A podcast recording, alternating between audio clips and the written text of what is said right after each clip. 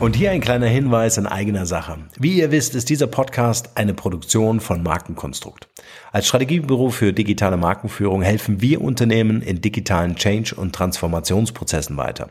Wir glauben nicht, dass standardisierte Methoden und Vorgehensweisen konkrete Lösungen für vorhandene Probleme sind.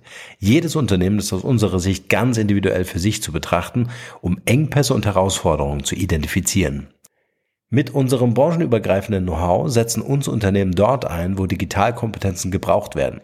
Gern auch als Inkubator für die Entwicklung von Innovationen, um digitale Geschäftsmodelle zu evaluieren und neue Marktpotenziale zu erschließen. Wer von euch also wissen möchte, inwieweit euer Unternehmen oder Projekt fit für eine digitale Zukunft ist, schaut gern auf unserer Website www.markenkonstrukt.de vorbei und nehmt Kontakt mit uns auf. Wir beißen fast nie und digital tut auch nicht weh. Also lasst uns gemeinsam ins Handeln kommen. Wir helfen euch dabei. Und nun geht's hier weiter. Viel Spaß.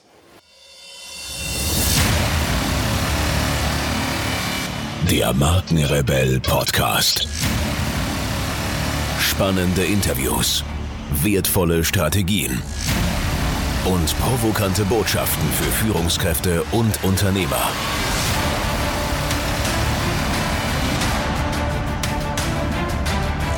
Stell dich den Herausforderungen der Digitalisierung und setze als Marke ein Zeichen. Von und mit Markenrebell Norman Glaser. Herzlich willkommen zu einer weiteren Podcast-Interview-Folge. Vielen Dank für eure Zeit und schön, dass ihr wieder reinhört.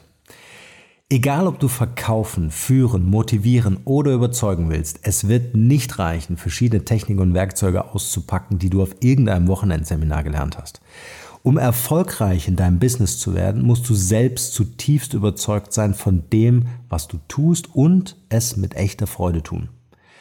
Dann wirst du auch ganz einfach andere begeistern und überzeugen. Hier spielt die Entwicklung deiner Persönlichkeit eine wesentliche Rolle, denn nur so kannst du herausfinden, was du wirklich willst. Wie genau Persönlichkeitsentwicklung und Erfolg im Business zusammenhängen und wie man zu einer echten Marke wird, genau darüber möchte ich mit meinem heutigen Gast sprechen. Er selbst ist eine solche Marke. Er gehört zu den erfolgreichsten Verkaufstrainern in Deutschland, ist Führungskräftecoach und seine Verbalakrobatik und Keynotes sind legendär. Er betreibt eine eigene Training Group, eine Online Academy, ist Bestseller-Autor und wurde für seine Trainings und Coachings mehrfach ausgezeichnet. Genau wie ich dürft ihr euch heute auf ein spannendes Gespräch freuen mit meinem heutigen Gast Martin Limbeck. Viel Spaß dabei.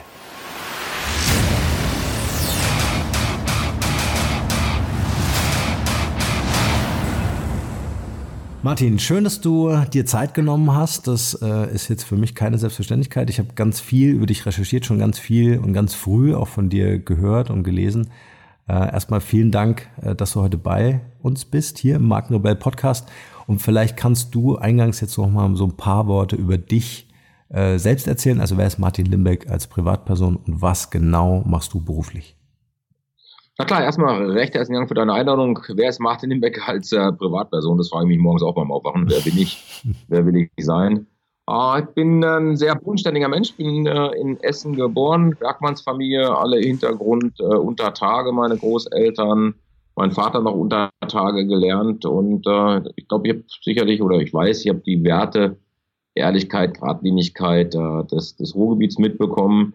Wir sprechen schon so, wie der Schnabel uns gewachsen ist hier im Ruhrgebiet. Mhm. Und äh, ja, bin dann nach äh, mit 13 verschleppt worden von Essen über Gelsenkirchen in den Taunus durch den Beruf meines Vaters. Der hat dort eine Geschäftsführerposition angenommen eines mittelständigen Unternehmens. Der hat sein Leben lang Tresore verkauft und Tresore eingerichtet und äh, also Banken eingerichtet mit Tresoren und Mietfachanlagen.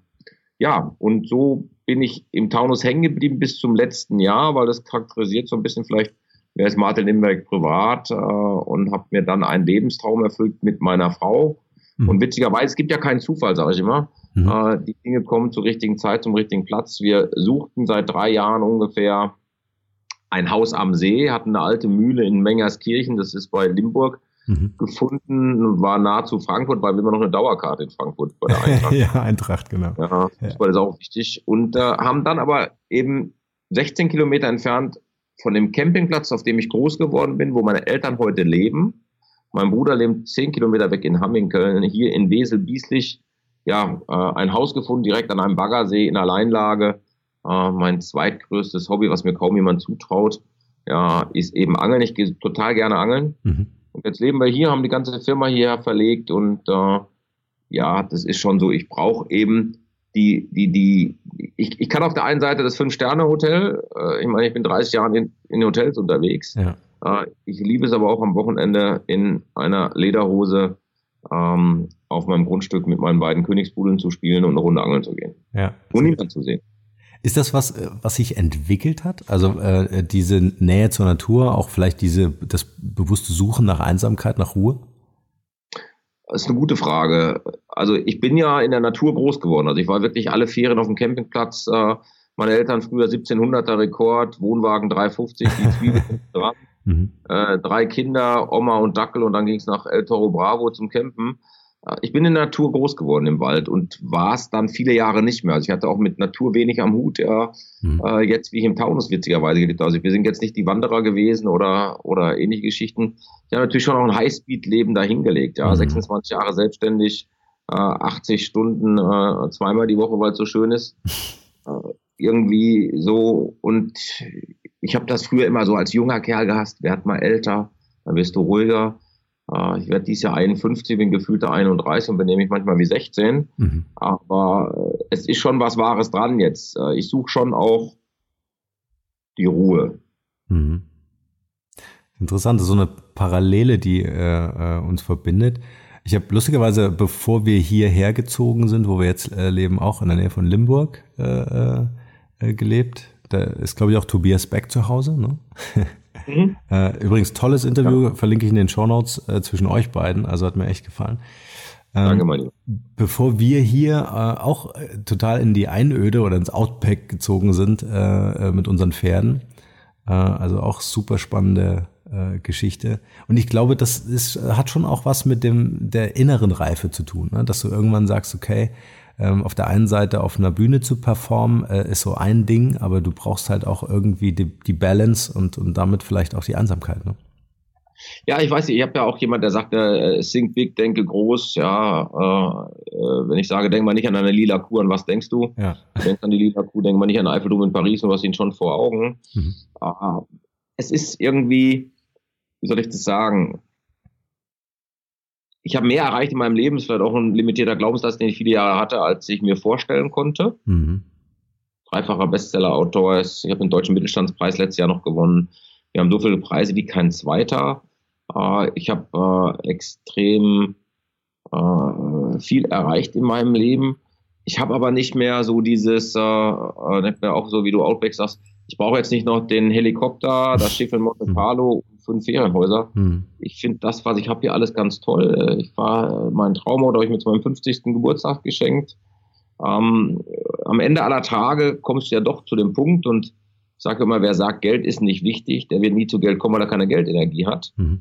Ja, nur am Ende aller Tage an den Müs dann zu arbeiten, ob es dann am Ende nochmal 50.000 Euro mehr auf dem Konto sind, um ein Beispiel jetzt zu nehmen, mhm. oder nicht. Äh, da machst du heute schon eher den Aufwand zum Ertrag, äh, fragst dich heute, wo du früher erstmal losgelaufen wärst. Oder ich frage mich das heute. Das verändert sich schon, ja, weil ähm, wir werden alle heute älter und äh, ich habe Gott sei Dank eine Familie, die sehr gesund ist. Also habe ich gute Gene mitgekriegt.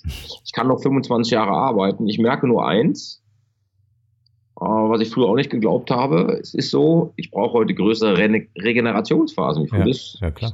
Tage unterwegs war und noch 2000 Kilometer geritten bin ja, dann bin ich einfach freitagsabends auch mal platt. Mhm.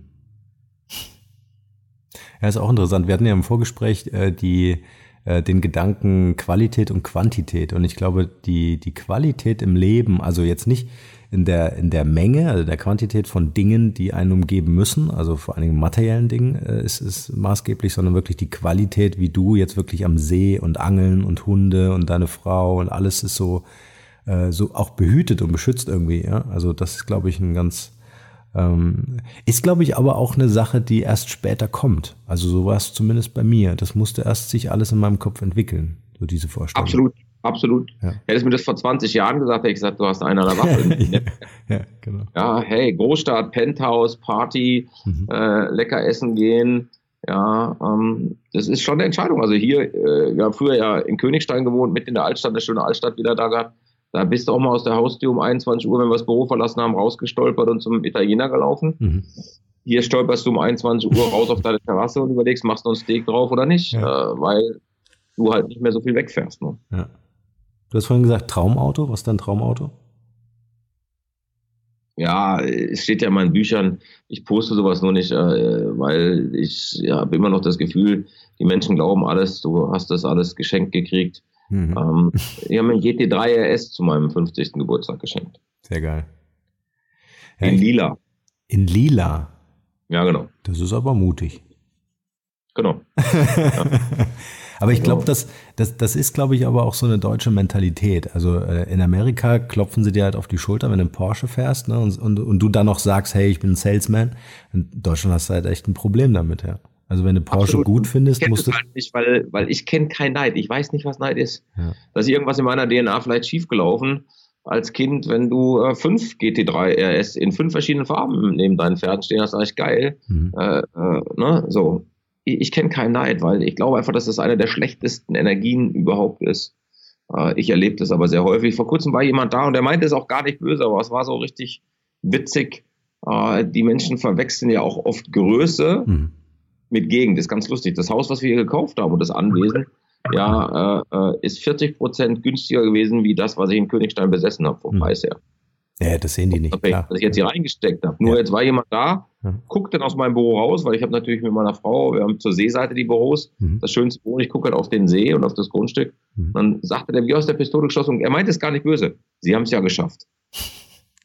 Mhm. Und dann denke ich, was will er mir jetzt sagen? Ja, ich habe es geschafft. Aber ich habe es schon beim ersten Mal geschafft. Ich habe mich ne, gegen einer Million Spermien durchgesetzt. Also äh, sind also genau. Sprüche, ja. wo ich denke, Alter, ja. Äh, und nochmal, der meint es bestimmt nicht böse. Nur, nur, nur so ein Spruch käme mir gar nicht über die Lippen. Ja, ich meine, wer dich verfolgt, ja, der, der merkt ja sofort, dass wenn du siehst, oder wahrscheinlich auch, und da wollen wir gleich einsteigen, so auch ein bisschen in deine Historie, äh, wenn du siehst, dass äh, irgendwas geht, ja, dann äh, bist du ja eher vom Typ jemand, so schätze ich dich zumindest ein, der sagt, hey, es kann ich auch oder noch besser. Ja, also du, du nimmst es ja als Challenge. Viele ergeben sich ja auch so dem Leben und sagen, hey, der hat's geschafft äh, da werde ich wahrscheinlich im Leben nicht hinkommen oder so. Ja? Also das ist auch so ein bisschen dieses, weiß ich nicht, die können sich überhaupt nicht so hineinversetzen in deine Position äh, und deswegen verstehen auch viele nicht, was das eigentlich bedeutet an, an Arbeitsaufwand, auch welche, welche, welche Dinge du auch erleiden musstest. Ja, ich meine 80 Stunden Woche und mehr. Äh, das ist halt, äh, ich, ich sage immer, ähm, äh, du kannst jedem beibringen, weiß ich nicht, 100.000 Euro im Monat, in der Woche, am Tag zu verdienen, ähm, wenn die Leute bereit sind, die Schmerzen zu ertragen, äh, die du selbst ertragen hast. Und dazu sind halt die wenigsten bereit, ganz einfach. Ja, oder ich, ich drehe es ja auch immer noch um, ich sage nicht Schmerzen, sondern bist du bereit, den Invest zu bringen? Ich gebe dir ein Beispiel. Ich ja. habe gesessen ja. bei einem Menschen letzte Woche. Der Mann ist 78 Jahre alt, noch jeden Tag in seiner Firma, 750 Mitarbeiter. Ja, und äh, witzigerweise hört sich das lustig an, aber meine Mutter und mein Vater haben den bei der Wassergymnastik äh, seine Frau kennengelernt. Irgendwie kamen die ins Gespräch danach. Ja, und dann, äh, ne, äh, der ist Unternehmer und dann schwärmte natürlich mein Vater von mir und dann dachte er, soll ich mal melden? Jetzt habe ich bei dem gesessen, bei dem Unternehmer. Mhm. War echt total witzig. Ja, und äh, dann habe ich den erzählen lassen, weißt du? Und äh, 78, sag ich, dann hat er mir seine Geschichte erzählt. Ne? Zu Hause, die hatten einen Lebensmittelladen, da musste er immer in den Keller, musste auffüllen, nicht gut behandelt worden von den Eltern. Dann ist er da raus, dann war er mit dem Partner zusammen, da hat er betrogen, dann raus, dann hat er wieder angefangen. Und, und er sagt, er hat noch nie Urlaub gemacht. Sag ich, wie, Sie haben noch nie Urlaub gemacht? Sagt er, ja, ich bin ein Nachkriegskind, kennen wir nicht. Mhm. Ist ja heute anders. So, ne? Und äh, ich sag, hier Firma, Kinder übernehmen die Vertreter die Augen, ich weiß nur von einer Tochter, ja, äh, die er hat, äh, aber mein Vater, meine hat mehrere Kinder. Das ist eine andere Generation. Mhm. Und das war bei mir auch so. Ich hatte Mangel. Mein, meine Karriere ist im Nachgang viel auf Mangel aufgebaut. Ich glaube, es war Mangel. Mangel an Anerkennung, Mangel an Wertschätzung, Mangel an, an Selbstwert. Und ich habe es extrem über den Fleiß kompensiert. Ich habe halt Vollgas gegeben, ja. Und äh, ich kann das heute akzeptieren. Und äh, deswegen bin ich da, wo ich bin und andere sind da, wo sie sind. Äh, war ganz lustig. Äh, wollte vorgestern äh, einen meiner Trainer erreichen und ich meine, es war auch da nicht despektierlich. Ja, in meinem Franchise-Konzept um einen Termin bräuchte ich dringend für den Kunden. Kein Rückruf und, und äh, äh, gestern kommt dann eine äh, SMS zurück, äh, Montag wollte ich ihn erreichen. So, bin mit der Familie unterwegs. Mhm. So, ja, alles klar. Habe einen anderen Trainer angerufen, der dran gegangen ist und fertig. Und das ist okay. Mhm. Ich war ja auch in so einem Konzept selber, wie ich mein eigenes gegründet habe. Ich hätte zurückgerufen, schaut. Ich habe immer meinen Job vor allem gestellt, mhm. was auch sicherlich nicht richtig ist. Aber das hat natürlich auch dazu geführt, dass ich heute da bin, wo ich bin. Aber was ich gern verstehen äh, würde, ist, ich meine, du hättest es dir ja auch einfacher machen können. Du hättest ja sagen können, hey, ähm, ich hatte es in der Kindheit vielleicht nicht so einfach. Daraus resultieren dann verschiedene Dinge, die mir in meinem Leben halt einfach passieren. Wieso hast du die Verantwortung nicht abgegeben, sondern hast es selbst übernommen? Ist das eine Genfrage? Ist, ist, liegt das in deinen Genen oder hast du irgendein Buch gelesen und hast gesagt, so und jetzt machen wir es anders? Naja, ich war extrem auf der Suche. Jetzt musst du wissen, ich bin der letzte von dreien ja, mein Bruder ist Psychologe. Mein Bruder hat irgendwann mal zu mir gesagt, Junge, wann hörst du mal auf, danach zu suchen, dass du so bist, wie du bist? Mhm. Heute sage ich ja auch, es ist nie zu spät für eine glückliche Kindheit. Mhm, ja, äh, egal wie deine war. Äh, ich bin keiner, der andere Menschen für irgendwas verantwortlich macht. Also weder meine Eltern, noch meine Geschwister, noch meine Ex-Frau, äh, mit der ich einen wunderbaren Sohn habe, sind verantwortlich für die Dinge, die passiert sind. Ja, ich sehe das heute komplett anders. Vielleicht auch durch meine Ausbildung. Äh, ich kenne neben Alexander Christiani, einer meiner engsten Freunde, niemanden, der so viel Weiterbildung macht wie er und ich. Also ich mache im Jahr mindestens vier bis sechs Wochen Weiterbildung. Wow. Hm. Ja, und habe gerade meine komplette NLP-Ausbildung nochmal neu gemacht und habe da nochmal ein paar Aha-Erkenntnisse gehabt, obwohl ich es vor 20 Jahren schon mal gemacht habe und es lebe. Ich sage aber heute, aus tiefster Überzeugung für mich, es geht nur mich jetzt hier an der Stelle, weil du mich fragst, mhm. ich muss jeden Tag Mentaltraining machen, um gut drauf zu sein. Mhm. Weil es so viele Sachen um dich herum gibt, die dich äh, runterziehen. Du musst dir nur die Wahlergebnisse anschauen. Ja, du mhm. äh, äh, musst dir anschauen, was uns vorgegaukelt wird mit, mit, mit, den, mit, mit, mit den Elektroautos, weil sich keiner Gedanken darüber macht, großer Artikel gerade gewesen, wie werden diese Batterien entsorgt, mhm. ja, äh, und, und, und ne, all die Themen, Tesla wird vergöttert, wobei jetzt gerade die Diskussion ist, ist nicht doch schädlicher das Elektroauto mhm. oder ne, äh, ökologisch verwerflicher auf Sicht. Äh, however, also die Welt ist so schnell in Umbruch, das, was wir in den letzten oder was wir in den nächsten fünf Jahren äh, entwickeln werden und auf den Markt kommt, haben wir in den letzten 50 Jahren nicht entwickelt. So, und die Frage ist jetzt, wie schaffst du als einzelne Person und als Unternehmer damit zu überleben, mhm. da deinen Weg zu finden. Und ich glaube, eine der wichtigsten Fähigkeiten, die Menschen brauchen, ist Veränderungsbereitschaft. Und ich glaube, das habe ich relativ früh erkannt mhm. und habe natürlich auch zu meiner Scheidung damals, äh, das ist schon auch lange her, mein Sohn ist 22 geworden, meine Ex und ich haben uns getrennt, da war der Chris 2, also 20 Jahre her habe ich auch gesagt, mal, ist mir auch mal rausgekommen, die doofe Kuh und so weiter. Mhm. Würde ich heute nicht mehr sagen. Die war zum Lernen da. Mhm. Also, und das meine ich jetzt auch nicht negativ, sondern die war zum Lernen für mich da, weil es genau die richtige Person in meinem Leben war, von meinem Karma, von meinem Auftreten, von meiner Art her. Mhm. Die hatte selbe Themen wie wir, waren zwei Bedürftige und haben geglaubt, der andere kann uns das geben, was uns fehlt. Und äh, ich habe das irgendwann für mich erkannt und äh, ich habe da keinen Kraul, kein nichts mehr, aber ich habe ja das schönste Geschenk meines Lebens, dadurch nämlich meinen Sohn. Mhm. Und, äh, und das, das war vielleicht eine Gabe, die ich früher erkannt habe. Äh, und das lebe ich schon sehr lange jetzt. Ich bin verantwortlich für mein Handeln und Tun, niemand anderes. Mhm. Und ich habe gelernt, auch durch Misserfolge, äh, am Ende aller Tage hilft dir selbst, dann hilft dir Gott.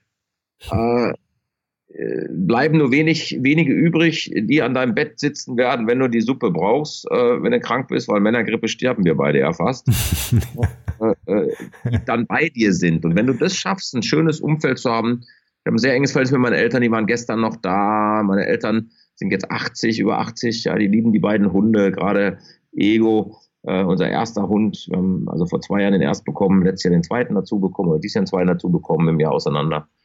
Äh, meine Eltern gehen da drin auf, weil keine Enkelkinder mehr da. Der eine lebt in Berlin, ist schon groß, mein Sohn ist groß. Äh, Familie ist wichtig. Mein Bruder und meine Schwägerin habe ich einen Tag vorher gesehen, da rief meine Schwägerin an, ob wir was essen wollen.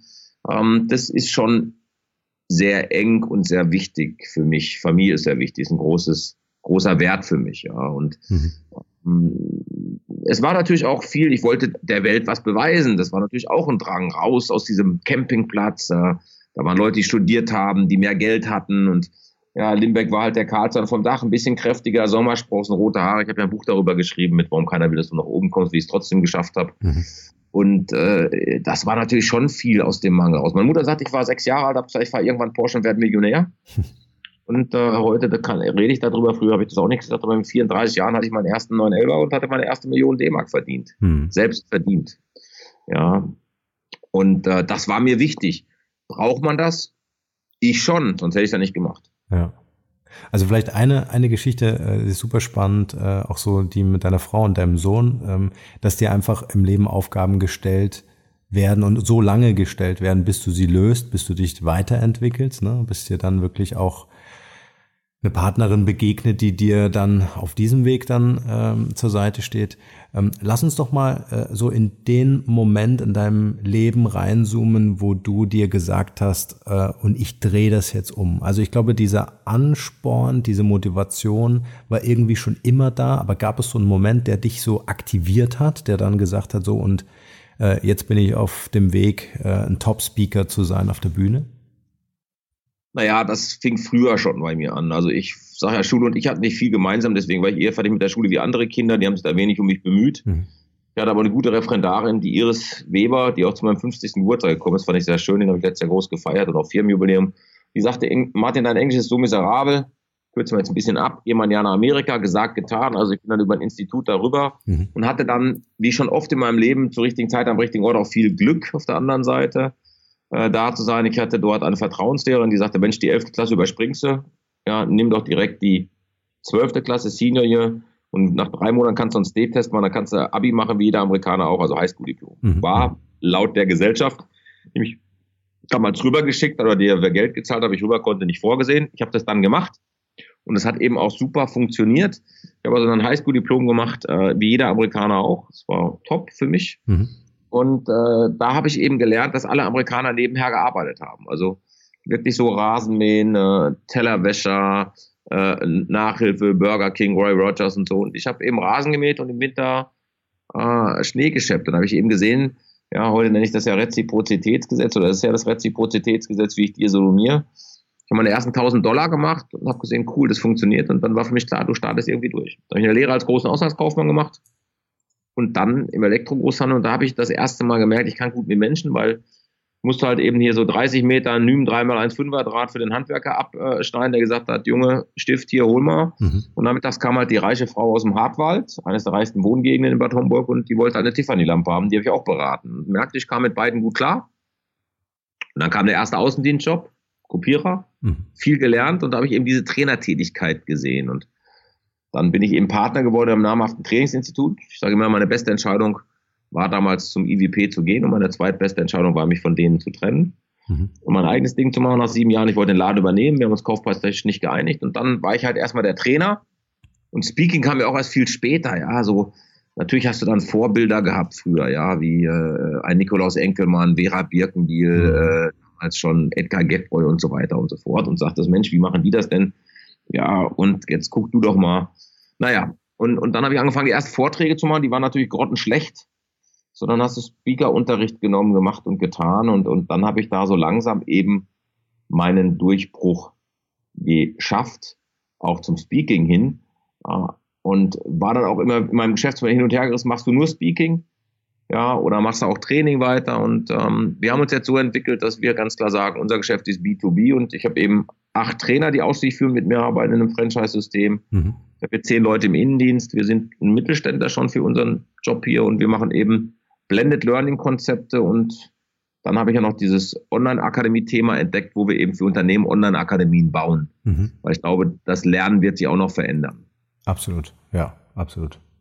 Es ist ganz interessant, ähm, vielleicht noch die Frage, was waren so die Tools, die dir geholfen haben zu erkennen und zu sagen, okay, äh, das Trainingsgeschäft äh, macht mir Spaß, hast du dich Hast du dich selbst irgendwie ständig weitergebildet oder hast du irgendwelche Menschen kennengelernt, die dir irgendwie so den, den, den, den, den, den ja, Ansporn oder die Richtung gegeben hat? Hattest, hattest du Mentoren? Norman, das ist eine spannende Frage. Äh, es war wirklich so, das hört sich jetzt bescheuert an, ja, aber Ähm, ich habe nur gemerkt, ich war seit neun Jahren in der Kopiererbranche, habe schon viele Schulungen intern gemacht. Wir waren viel auf Seminaren, habe ich nur gemerkt, da gibt es wahnsinnig viel schlechte Trainer und auch gute Trainer. Mhm. Und ich habe extrem viel Geld verdient in der Kopiererbranche, aber irgendwie wollte ich in die Selbstständigkeit. Und äh, auch da ist das ganz offen, das Training, das fand ich irgendwie spannend, aber ob ich das konnte, hatte ich keine Ahnung. Ich habe gesagt, pass auf, ich habe genug Geld gespart, um das ein Jahr auszuprobieren, weil es ja selbstständig war. Mit 27 machst du doch keine Gedanken so richtig. Ich lebte noch bei meiner, oder ich hatte eine Freundin, die eine Sozialwohnung hatte, da lebte ich mit. Die Einliegerwohnung meiner Eltern wurde mein Büro. Äh, da habe ich gesagt, wenn ich das ein Jahr lang nicht schaffe, dann mache ich halt was anderes wieder. Mhm. Und ich habe es im Grunde auch hauptsächlich deswegen gemacht, weil ich wusste, du kannst dein Einkommen da äh, halten oder sogar mehr verdienen. Es war bei mir schon auch am Anfang schon klar auch der Fokus des Einkommens. Mhm. Und es war der einfachste Weg. Ich hätte noch Franchise machen können, auf Fina und Partner kam raus, der Naumann, mit einem Partner zusammen in neuen Bundesländern einen Kopiererladen machen, aber äh, da hatte ich eben gelernt äh, äh, ähm, ne, von meinem Vater, der selbstständig war, äh, wenn du was machst, mach's alleine, nie mit Partner. Mhm. So, dann habe ich das gemacht äh, aus, aus den Gründen aus. Und dann habe ich erst gemerkt, dass mir es richtig Spaß machte. Mhm. Aber auch erst später äh, und, und, und ja, und habe mich dann da auch wieder weitergebildet, gemacht und getan. Aber im Grunde war es schon am Anfang äh, der Mammon, wie es so schön heißt. Ja. Ja, spannend. Ich glaube auch, dass es so eine, äh, ähm, dass so eine gewisse ähm, Autodidaktik dazu gehört. Ne? Also dass es nicht nur, dass ich gehe irgendwo hin, hole mir das Wissen ab und äh, ähm, äh, ähm, versuche das irgendwie umzusetzen, sondern äh, ich gehe hin, hole mir Impulse ab und werde autodidaktisch versuchen, indem ich Fehler mache, äh, herauszufinden, wie das für mich passt. Also ich glaube, das ist auch immer so eine individuelle Kiste. Aber die intrinsische Motivation, also dein Vorwärtsdrang ja, äh, ist, glaube ich, maßgeblich dafür entscheidend, ob ich am Ende erfolgreich bin oder nicht. Ja. Absolutes Umsetzen, das konsequente Umsetzen ja. des Tun, ja. Und da bin ich halt schon sehr konsequent. Bist du ein sehr disziplinierter Mensch? Arthur Lassen äh, ist mal gefragt worden, äh, der, der dieses schöne Bilderband gemacht hat heute und er mhm. muss wohl getrunken und geraucht haben. Ich weiß es nur vom Hören sagen von Leuten und dann äh, wurde er mal gefragt in seinem Seminarzentrum von einer Teilnehmerin. Die Geschichte habe ich mehrfach unterschiedlich Varianten gehört. Ich erzähle es mal so, wie, wie ich sie wahrgenommen habe. Sagen Sie mal, Herr Lassen, leben Sie all das, was Sie Menschen mitgeben, jeden Tag selber? Und dann hat Arthur Lassen so schön gesagt, ja, an manchen Tagen das eine und an anderen Tagen das andere. und äh, es kommt echt drauf an. Also ich glaube, im Business bin ich schon extrem diszipliniert. Beim Essen zum Beispiel und mein Gewicht halten, gucke ich auch schon mal weg. Ja. Aber du bist durchtrainiert, also du, die Bühnenperformance, äh, die man sehen kann, äh, ist top. Also ich meine. Absolut, ich kaschiere das schön Mann. ich mache ich, ich mach auch Sport, gar keine Frage. Auch jetzt für hier ja. auf dem Kili in vier Wochen ja. habe ich mich vorbereitet. Also das mache ich schon, nur, nur eben auch ganz klar, äh, muss man sagen, äh, ja, ich bin schon diszipliniert. Ich habe aber auch lernen dürfen. Es war mit 35, 40 ja, noch nicht so. Ähm, wenn ich dann samstags mal nichts gemacht habe oder sonntags, habe ich immer ein schlechtes Gewissen gehabt. Du könntest auch die Präsentation machen oder könntest auch da noch Folien machen oder könntest auch diese oder jenes machen. Mhm. Heute kann ich auch mal ein Wochenende nichts tun für die Firma, sondern äh, total lustig. Meine Frau hat sich tot vor 14 Tagen oder drei Wochen ist ja, hatte ich einen Sonntag frei, ne, ruhigen machen und dann habe ich erstmal die Hunde geschoren, ich schere die selber. Ich habe von meiner Hundetrainerin gelernt, dann kriegst du eine bessere Verbindung zu deinen Hunden, die vertrauen dir noch mehr. Also schere ich meine Hunde selber. Und ähm, dann äh, habe ich die Hake genommen und habe meinen ganzen Algen äh, vom Bootsteg weggemacht, drei Stunden und fand es total göttlich. Ja. ja. So richtig gar nichts tun, auf der Couch liegen, äh, kann ich nur bedingt. Ja, aber es ist cool.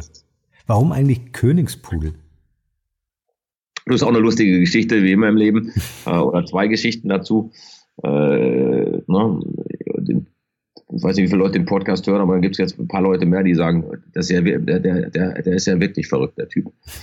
Also ein bisschen, ein bisschen, ein bisschen positiv verrückt muss ja auch sein. Also ich habe einen Typen kennengelernt auf einem Vortrag, äh, einen Rocker sozusagen, der fährt Harley, tätowiert und der, der äh, restauriert alte Öfen, alte Kohleöfen und macht die wieder fit, dass du da äh, eben Holz drin verbrennen kannst. Und der, mit dem kam ich so ins Gespräch auf einer Veranstaltung in Landau, wie ich da gesprochen habe, vor drei Jahren.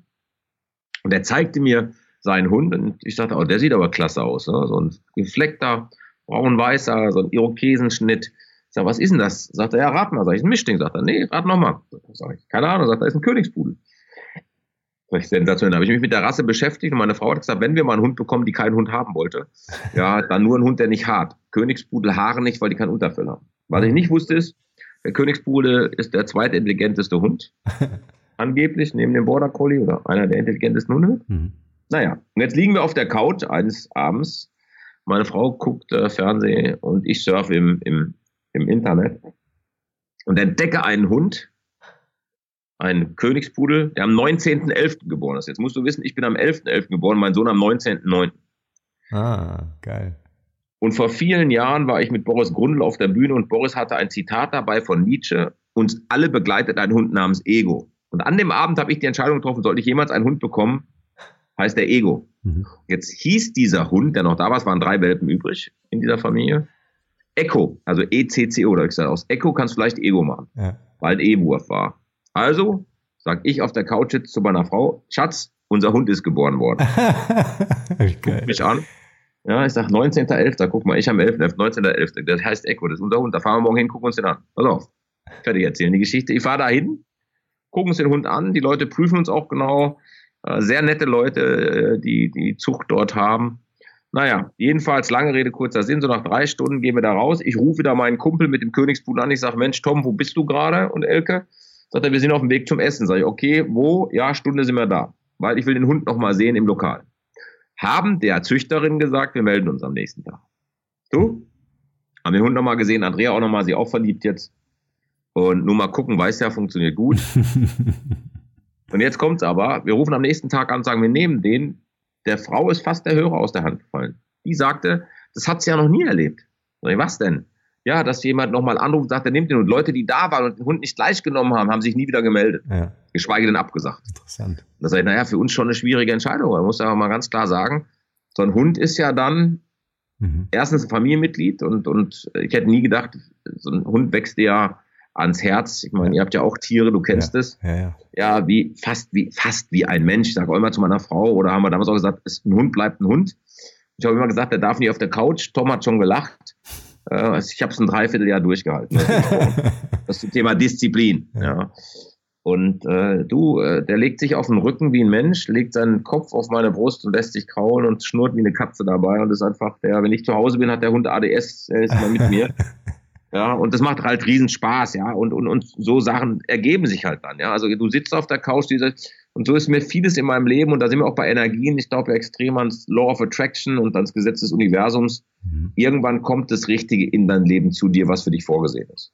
Ja, bestes Beispiel, was du gerade erzählt hast. Und ich, also ich glaube, gerade Tiere, ähm, und ich hatte ja auch mal einen Hund, äh, einen Labrador, einen schwarzen, der, also die wachsen dir halt wirklich so nah ans Herz und die geben dir halt auch so viel. Ja, das sind so kleine, kleine Buddhas, die dich einfach umgeben und die dich immer wieder erden. Ja, also völlig Total. Klar. Kann ich super verstehen. Und, und jetzt haben wir einen zweiten dazu, weil wir so ein großes Anwesen hier haben, der heißt mhm. King Murphy, der hat ist halt ein K-Wurf, deswegen kam das King davor, Murphy. Und witzigerweise auch da passt sie da, auch im November geboren. Bei King Murphy passt auch wieder eine Sache, du ja, er dominiert Ego ah. und er ist ein e extremer Poser. Wir haben so Findlinge hier, dann sitzt da manchmal auf so einem Findling, guckt von oben herab auf uns alle.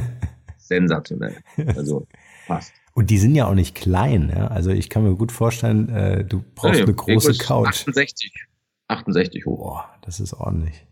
Das ist schon ein richtiger Hund. Aber ich habe auch immer gesagt, wenn wir Hunde kriegen, dann, dann Hunde und nicht irgendwie. Ja, ja, ja. Verstehe ich. Ja. Sehr geil. Ähm, vom Hund und ein Königspudel äh, ist eigentlich auch eine schöne, eine schöne Analogie zum Thema Marke. Ähm, wann hast du festgestellt und wie hast du dir selbst oder vielleicht auch helfen lassen, ähm, dass du aus dir, aus deiner Person eine Marke machen musst? Naja, das war mir früh klar. Äh, ich habe das große Glück gehabt, Anfang 30, ich war drei, vier Jahre im Geschäft, schon in den Club 55 aufgenommen zu werden. Ich bin als jüngstes Mitglied damals aufgenommen worden, äh, ever. Äh, da sollen angeblich die Bestverkaufsritter Europas drin sein, maximal 55 Experten. Ich bin da heute Vize, Vizepräsident im Vorstand also und ähm, mhm. es ist so, dass ich in Wien saß, auf einmal kam Heinz Goldmann rein, der Verkaufstrainer schlechthin für mich, mein großes Vorbild, sechs Sprachen fließend, äh, setzte sich neben mich und ich erstarrte. Dann sprang der auf, war mit seinem Vortrag dran, hatte innerhalb von Sekunden den Saal. Und da habe ich äh, entschieden, an dem Tag, wenn einer irgendwann mal im neuen Jahr, ja, 100 sagt, wer ist der bekannteste und beste Verkaufsführer, muss da mein Name stehen. Mhm. So, dann habe ich mir angeschaut, was haben die alle gleich gehabt? Ob das ein Enkelmann war, ob das ein Geffroy war, ob das ein Lör war oder ist. Ne? Äh, die haben alle eine klare Positionierung gehabt. Also, dann habe ich ein bisschen geschaut, auch wieder jemand Gutes kennengelernt, Michael Brandner, Brandner und Branding, guter Typ. Ja, äh, Alex hat mir auch geholfen und dann habe ich die alle erstmal gefragt, was seht ihr denn in mir? Und dann war damals noch so der Drill Instructor und so kam ich auf das neue Hard Selling. Mhm. Ja, das neue Hard Selling ist auch oft missverstanden worden und alle meine Exper äh, äh Positionen haben auch gesagt, irgendwann wird das neue wegfallen, du giltst dann nur noch als der Hard Selling Experte und das musst du aushalten können. Mhm. Naja, habe ich gesagt, mache ich. Das hat mich auch groß gemacht. Ich bin es heute nur nicht mehr. Mhm. Also ich kann, Ne, ich kann das noch. Aber das neue Hartzing war schon immer gedacht, ein abschlussorientiertes Verkauf mit gleichzeitig langfristiger Kundenbindung, weil das eine hat mit dem anderen nichts zu tun, ist auch kein Widerspruch. Mhm. So. Und ähm, das war dann so die ersten Züge und meinen richtigen Durchbruch hatte ich dann sicherlich ja mit äh, nicht gekauft hat er schon, so denken Top-Verkäufer. Mhm. Das hat mich dann in der Bekanntheit nochmal extrem nach vorne gebracht. Ja. Und Limberg Lors war auch ein Bestseller ja, äh, sofort direkt im ersten Monat direkt auf Platz 6 eingestiegen oder erst auf Platz 16, dann im zweiten Monat auf Platz 6 der Bestsellerliste. Mhm. Und nicht gekauft hat er schon mal insgesamt 29 Monate in der Bestsellerliste mit einer, Wahnsinn. mit einer Unterbrechung. Also das hat vor mir noch nicht so viele geschafft. Ja, gar kein, also mir fällt keiner ein. Also. Ja, mir auch nicht. äh, und, und, und das ist schon cool zu sehen. Ich schreibe gerade wieder zwei Bücher. Eins kommt zur Buchmesse nächsten Jahres, eins übernächstes Jahr. Ja, und dann mache ich erstmal eine Pause und dann äh, habe ich noch ein wichtiges Buch vor mir. Da weiß ich schon, das werde ich irgendwann schreiben, aber erst wenn ich 70 bin. Und äh, sehr spezielles Thema. Und schreiben fällt mir auch natürlich schwerer. Ich brauche immer ein Jahr für ein Buch wie, wie, wie reden, klar. Ne? Mhm. Und äh, ich möchte auch immer nur was schreiben, wenn ich das Gefühl habe, es hat Relevanz. Mhm. Wie wichtig waren die Bücher so in deiner, äh, für deine Karriere, für den Aufbau deiner Marke? Naja, Autorität kommt von Auto sein, wie es so schön heißt. Also war es für mich sehr wichtig, ja. ne, gutes Buch zu haben. Ja, ist ja. schon so. Interessant. Ich würde gerne mit dir noch einen Abstecher machen, bevor wir unsere Fragerunde kommen, äh, in die Digitalisierung. Äh, jetzt bist du Sehr selbst gerne. mit einer Online Academy am Start. Äh, du beobachtest ganz sicher auch äh, vor allen Dingen in den Unternehmen äh, äh, die du auch trainierst, ähm, äh, die, die Veränderungen, die vielleicht teilweise angenommen werden oder vielleicht auch verschlafen werden. Da kann man ja gerade in Deutschland geteilter Meinung sein.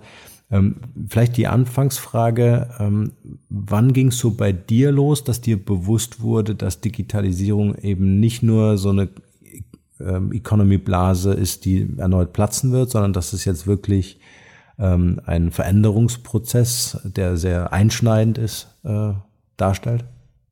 Also da hat mir sehr beigeholfen der Rolf Belinski, heute wieder Trainer bei mir im Hause und Partner. Mhm. Äh, der war damals mein Head Coach und äh, der ist aus Familiengründen erstmal rausgegangen, weil er eine, die Firma seiner, seines Schwiegervaters übernehmen musste oder leiten musste.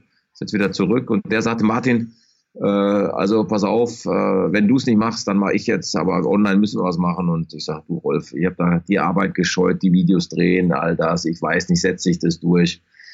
Und dann habe ich schon angefangen, ein bisschen zu recherchieren und dann haben wir gesagt, ja komm, das machen wir jetzt, ja, du hast recht und so. Und dann habe ich, ich sage es bewusst mal, nicht die falschen Partner kennengelernt, aber Partner auch wieder kennengelernt, von denen ich lernen durfte. Einen exzellenten Drehbuchautor, der uns auch sehr geholfen hat, die Sachen auf die Bahn zu bringen. Mhm. Äh, der Technikpartner, von dem ich mich später getrennt habe, obwohl ich dann in die Firma investiert hatte, weil keine gute Energie und die mich da auf den Tisch gezogen haben, wie ich fand, aus meiner Sicht, mhm.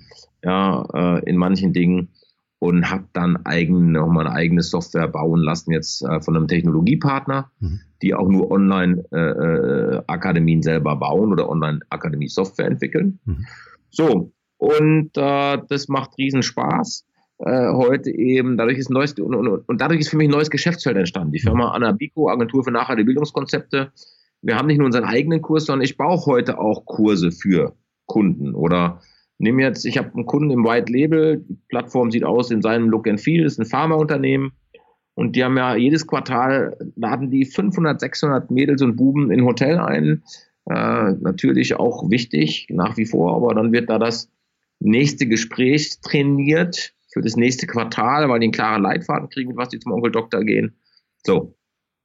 Und äh, dann äh, haben die sechs, sieben Minuten Zeit und ich sage immer, bis zum nächsten Autobahnkreuz haben die auch schon wieder vergessen, wie das Gespräch geht. Die mhm. kommen jetzt zum Beispiel zu mir hier, ich habe ein eigenes Filmstudio jetzt bei mir hier unten, aus dem ich gerade auch mit dir sitze, weil wir hier alle schön Schallschutz gemacht haben.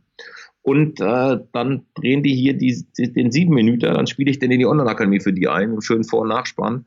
Dann kann jeder Pharmareferentin oder jeder Pharmareferent nochmal vor dem Besuch die sechs bis sieben Minuten einmal am Tag schauen, bis das Gespräch wirklich drauf hat. Mhm. Mit Lernkontrolle, mit Workbook, mit Audio im Auto. Also ich will nur sagen, das hat sich total verändert und, und alle reden von digital, wir sind schon und ich erlebe es in meiner Branche. Viele Trainer haben das Geld nicht, um in einen eigenen Kurs zu investieren, mhm. machen dann irgendwas mit WordPress, bisschen mit Handy gedreht. Das ist halt nicht meine Welt. Da, wo Limbeck draufsteht, muss Limbeck drin sein. Wir arbeiten halt mit hoher Qualität. Mhm. Sowas bauen wir halt heute für Kunden. Also von daher hat sich mit 50 für mich nochmal, wenn du siehst, ich komme von einem klassischen Verkaufstrainer mit einem Acht-Stufen-Programm oder, weißt du, so, mhm. äh, äh mehr und mehr das Digitale äh, kommt immer mehr zusammen. Äh, äh, das, das wächst mehr zusammen. Und das mhm. haben wir halt frühzeitig erkannt, eben schon vor ja, vier Jahren jetzt. Und glaube, sind da auch ziemlich weit vorne. Mhm. Das ist eine interessante Beobachtung. Also ich glaube, dass es dieses äh, Verkaufsevent immer geben wird. Also erlebt ja jetzt eigentlich auch gerade so ein, so ein Hype. Ja? Also jeder rennt auf irgendwelche Seminare. Aber äh, gerade im B2B finde ich es ganz spannend ähm, zu sehen, äh, wie äh, E-Learning-Plattformen entstehen. Für, für mich ist nur noch die Frage, äh, ist es tatsächlich ähm, am Desktop oder ist es mobile? Ja, also wenn ich mir anschaue, dass viele Unternehmen, viele Startups äh, mobile-only entwickeln. Also wirklich sagen, mich gibt's nur als App auf deinem Smartphone, Android, äh, äh, iOS oder so. Ähm, ist das äh, eine Geschichte? Wir haben ja da selbst auch mit Come to Coach einen, einen Vorstoß genau in diese äh, Softwareentwicklung gemacht. Also das wird nochmal ein ganz spannendes Feld sein, weil es gibt auch irgendwie eine Studie, habe ich gelesen, ähm, da wurden 70.000 Studenten irgendwie eingeladen, auf so einer E-Learning-Plattform äh, einen Kurs zu machen und von diesen äh, 70 oder 7.000 waren es, glaube ich, äh, haben 20 tatsächlich bis zum Ende gelernt. Also es ist schon äh, sehr interessant. Ähm, wahrscheinlich auch eher im B2C schwieriger als im B2B. Aber ich glaube, das wird die Zukunft sein, um vor allen Dingen Mitarbeiter zu qualifizieren. Also das muss in den HR-Abteilungen äh, vor allem Deutschland äh, noch ankommen. Absolut. Also wir haben eine Durchführungsquote nachweislich von 86 Prozent. Ja, sehr cool. Ja. Durch Aber unsere Didaktik, durch den Aufbau, wie wir es machen. Ja, ja und, und, und das machen wir halt heute eben auch für unsere Kunden und das macht halt riesen viel Spaß, ja. Ja. Ja, sehr cool. Also damit bist du, glaube ich, auch einer der wenigen, die da in dem Markt wirklich äh, vorgestoßen sind und da eigentlich Pionierarbeit machen. Das muss man ja auch sehen. Ja, also wenn wir das mit Amerika äh, gar nicht vergleichen wollen, was hier nee. in Deutschland stattfindet, aber ist echt äh, sehr stark.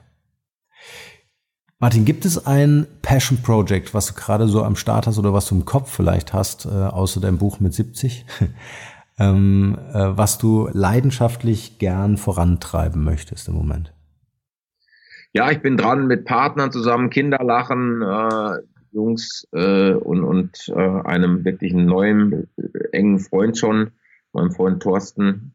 Ähm, ich möchte was für Kinder machen und zwar, ich finde sensationell, was Henry Maske macht mit seinem ja. äh, Kids Camp äh, oben in Brandenburg äh, mit der Conny Reh, die das leitet, wo sie eben Kinder in Urlaub bringen. Mhm.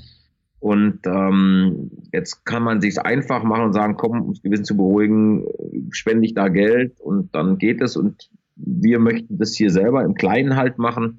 Möchte gerne im Sommer, dies ist gescheitert, noch an äh, Pädagogen zu bekommen, äh, Leute zu finden, die kommen wollen, sprich, äh, weil auch ja, Erzieher Ferien haben. Also ich möchte gerne irgendwie schwer, ja, kind, Kinder, Jugendliche, die schwer haben, eine Woche, zwei Wochen Urlaub hier bei uns am Baggersee ermöglichen. Das ist so ein Pärchenprojekt, wo wir gerade dran sind, äh, wie wir das hinbekommen. Ich habe schon ein paar Leute, die sagen, sie würden auch volontieren und, und uns unterstützen.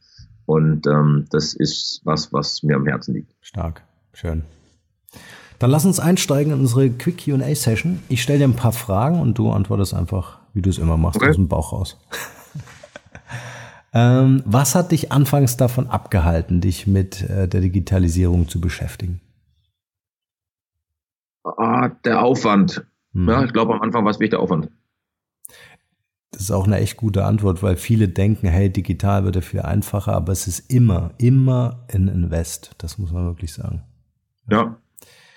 Wenn die Leute an dich denken, was ist das eine Wort, wofür du selbst als Marke bekannt sein willst oder schon bist? Äh, ich polarisiere schon und bringe die Dinge auf den Punkt.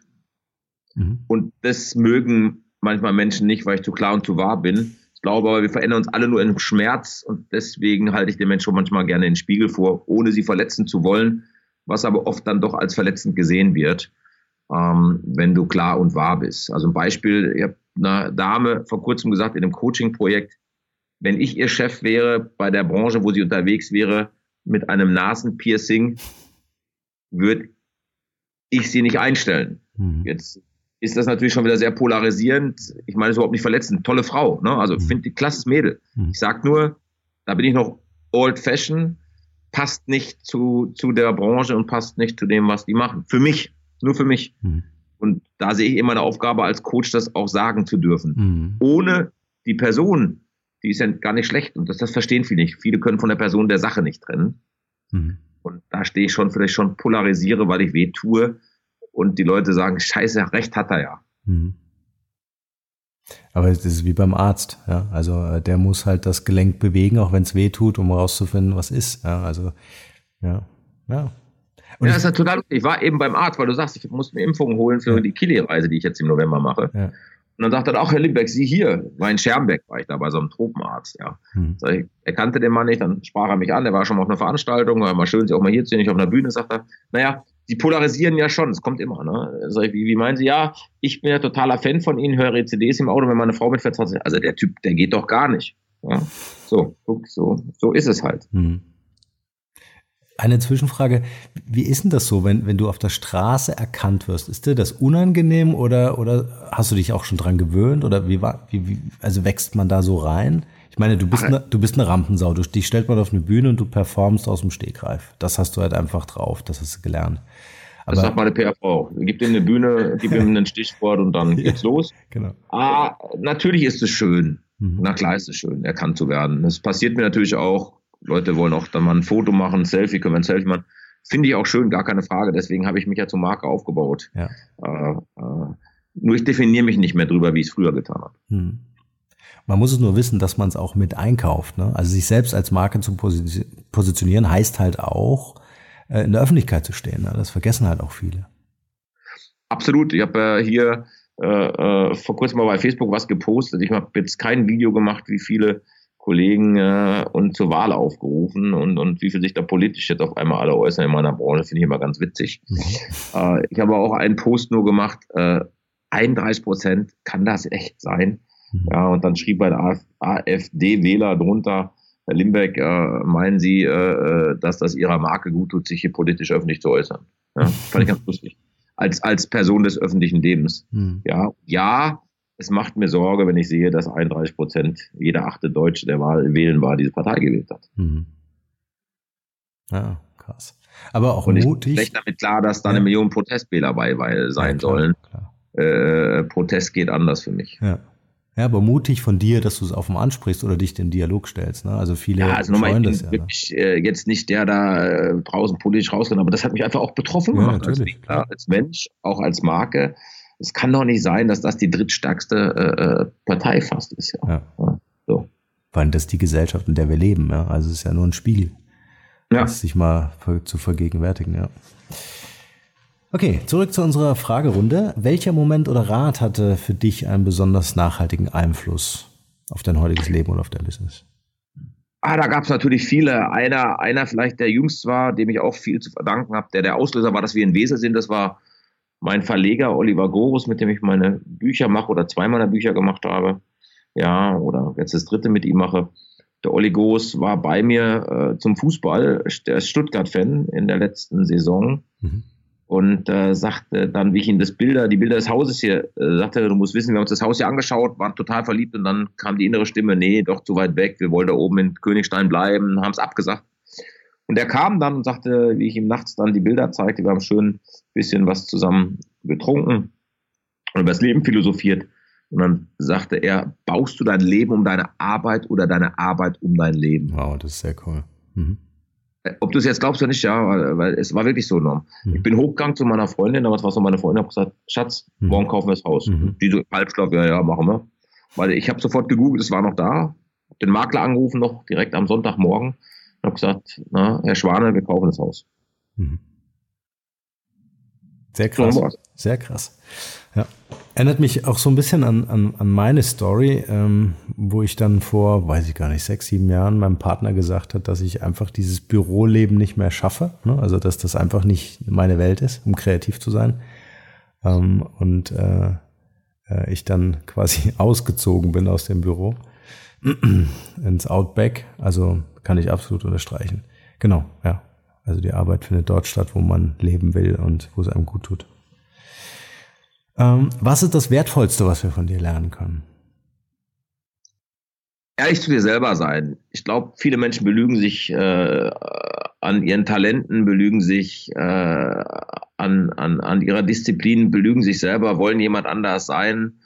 Und äh, ich glaube, es ist wichtig, dass du einmal für dich entscheidest, wer du wirklich sein willst und dann deinen Weg gehst und dich selbst verwirklicht, wie es so schön heißt äh, und, und, und auch dann das so annimmst, wie es ist und, und deinen Weg gehst, ja. Mhm. Äh, und, und dann es konsequent auch durchziehst. Hilft dir irgendwas dabei, dich selbst zu erkennen? Das fällt ja auch vielen oft schwer. Ne? Also, dass irgendwie das Bild in einem selbst schon so verwaschen ist, weil man sich irgendwas anderes einredet. Äh, Gibt es da irgendwas, wo du sagst, hey, schau da rein und du wirst dich erkennen? Absolut. Äh, erstens frag andere. Mhm. Äh, und zwar Menschen, von denen du weißt, dass sie es gut mit dir meinen. Mhm. Und Punkt zwei, äh, auch ein wichtiger Faktor ist, äh, du bist der Mensch aus der Summe der fünf Menschen, mit denen du die meiste Zeit in deinem Leben verbringst. Mhm. Also sehe zu, dass du die fünf richtig auswählst. Ja. Zahlt auch wieder auf das anfänglich Gesagte ein, Qualität statt Quantität. Nicht 5000 Menschen, sondern der fünf wichtigsten um dich herum. Ne? Ja, absolut. Äh, gibt es irgendeine Internet-Resource, ein Tool oder eine App, die für dich so persönlich wichtig ist? Total. Dictamus ist meine wichtigste App. Ähm, auch das polarisiert immer, wenn ich das sage. Wenn du aber darüber nachdenkst, äh, funktioniert es gut. Äh, ich habe eine Entscheidung viel zu spät getroffen in meinem Leben mhm. und im Grunde habe auch ich sie nicht getroffen, auch wieder aus mangelndem Selbstbewusstsein vielleicht oder was sagen die anderen oder ist es zu dekadent? Die Entscheidung hat meine Frau vor sechs Monaten getroffen. Äh, Diktamus ist, fange ich mit dem zuerst an, ist das Wichtigste, weil ich schreibe keine E-Mails selber und ich sage Manager, Top-Manager, die selber E-Mails schreiben, sind keine Manager ja, weil dann managen sie ja nicht. ähm, ich diktiere alles, Diktamus ist mein wichtigstes äh, äh, App, nutze ich jeden Tag. Also ein Voice Recorder, ne? Ja, genau. Mhm. Das ist ein Voice Recorder. Ich konzentriere mich nur auf die drei Dinge, die für mich wichtig sind. Erstens, neue Kunden gewinnen, also Akquise mhm. und Netzwerken. Drittens, eben kreativ sein, neuen Content erstellen. Mhm. Ja, und äh, als letzter Punkt auf der Bühne oder im Training. Wir machen auch sehr viel Trainings, eben auch ich noch, sehr viel Führungskräftetraining, mhm. Führungskräfteentwicklung, ja, Begleitung, Coaching, äh, eben zu performen. Mhm. Und äh, deswegen schreibe ich keine E-Mails selber. Äh, und äh, das ist eine der wichtigsten Sachen, die ich Manager mit auf den Weg gebe. Dafür gibt es eben Assistenzjobs, die es viel schneller und viel besser machen. Mhm. Auch nochmal über dein Diktiertes drüber gehen. Und äh, ich habe jetzt seit sechs Monaten für lange Strecken oder wenn ich so ganz komplexe Geschichten habe, wo ich drei, vier Tage unterwegs bin, 1500 Kilometer fahren muss, habe ich einen Fahrer. Mhm. Sitzt hinten in meinem Auto.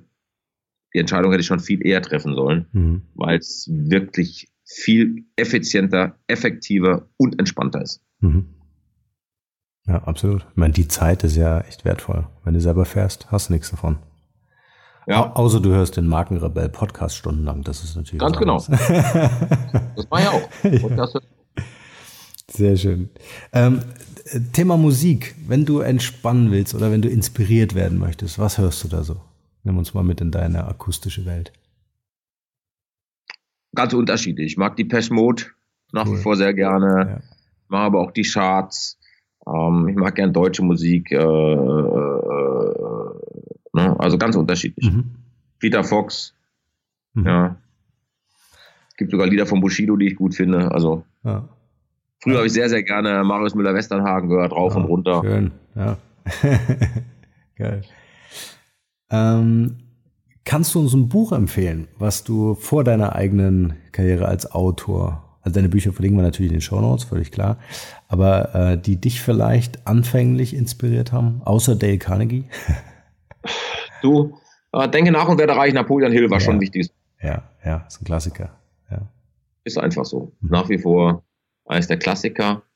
Und äh, was ich allen ans Herz legen kann, das ist eines meiner Lieblingsbücher geworden, das verschenke ich vielen an Freunde, an gute Menschen, ähm, ist das Buch von Stephen Biddle, Männer auf der Suche, sieben Schritte aus der Befreiung. Das hat mir auch nochmal oh, auch geöffnet in manchen Themen. Ja, das sollte jeder Mann lesen, mhm. ja, äh, und äh, auch jede Frau, die einen Mann hat.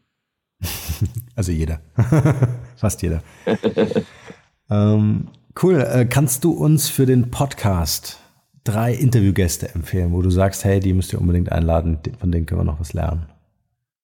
Ah, da gibt es unsagbar viele äh, Leute, äh, die mir einfallen. Hier mein Freund Alexander Christiani, kannst eine Menge lernen zum Thema Storytelling. Mhm. Ja, äh, du kannst einladen. Ähm, Klaus Fink, kenne niemanden, der äh, über 35 Jahre äh, so unterwegs ist wie er, auch als Unternehmer mhm. und als Trainer, Speaker. Äh, auch eine ganz spannende Persönlichkeit, ja, extrem gut drauf. Und äh, sicherlich kannst du auch einladen ähm, zum Thema Motivation, Einstellung. Ja, Jörg Löhr, nach wie vor für mich einer, der das mit am coolsten, am seriösten macht. Oder auch Steffen Kirchner, den ich sehr schätze, der es auch sehr seriös macht mit der Motivation. Ja. Mhm. Hast du noch so einen Hidden Champion? Weil das sind ja richtig große Namen jetzt. Aber hast du noch so einen, wo, äh, wo du sagst, krass, äh, den begleitest du vielleicht oder, oder den beobachtest du oder die? Julian Krieg. Mhm. Julian Krieg äh, macht äh, tolle Sachen, junger Kerl. Äh, na, äh, den den finde ich gut. Cool. Martin, du hast lange durchgehalten mit mir, aber es war auch ja, notwendig. gib uns doch noch zum Schluss äh, deinen besten Tipp für ein glückliches und erfolgreiches Leben mit. Mein Tipp für ein glückliches und erfolgreiches Leben. Mhm. Ich glaube, die größte Herausforderung ist, immer auf sich selber zu hören und äh, sich, wie gesagt, ein paar Leute zu nehmen, mit denen du dich benchmarkst, im Sinne von, äh, äh die, mit denen ins Sparring gehst, weil du weißt, die meinen es gut mit dir. Mhm aber letztendlich äh, zu lernen, frühzeitig auf sich selber zu hören und nicht so viel auf andere zu hören, von mhm. außen nicht so viel zuzulassen. Ja, äh, ich habe mir viel zu viel Gedanken mein Leben lang darüber gemacht, was andere über mich denken und ich kann es eh nicht ändern, äh, was sie hinter meinem Rücken sagen. Ja, und über, über mich denken. Leb dein Ding, ja, und mach dein Ding, ja. So wie eben manche Leute sagen, ey, ja, wieder Porsche, wie geht's doch Porno? Mhm. Es, es ist, weißt du, ist ja für andere nicht wichtig. Für mich fand, fand ich es cool. Mhm. Punkt. Ja. Ich habe den ja für mich gekauft, nicht für Leute. So, als Beispiel. Also mach dein Ding. Ja. Guck wirklich nach dir, dass es dir gut geht. Äh, äh sei nett zu dir. Äh, das ist das Wichtigste. Mhm.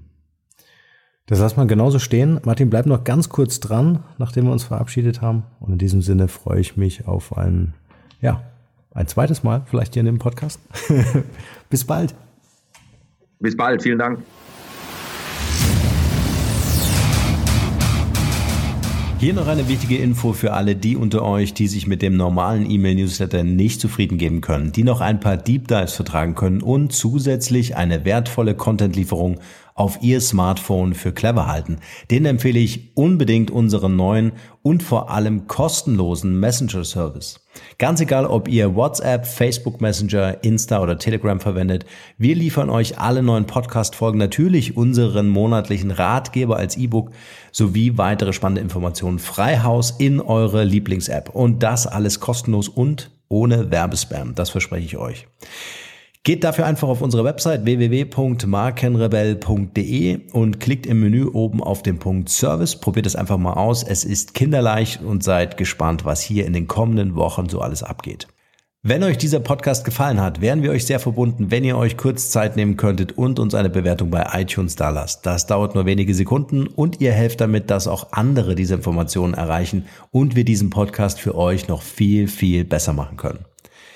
That's it. Alle Informationen wie immer in den Show Notes. Nur das Beste für euch und bleibt rebellisch. Bis bald. Ciao.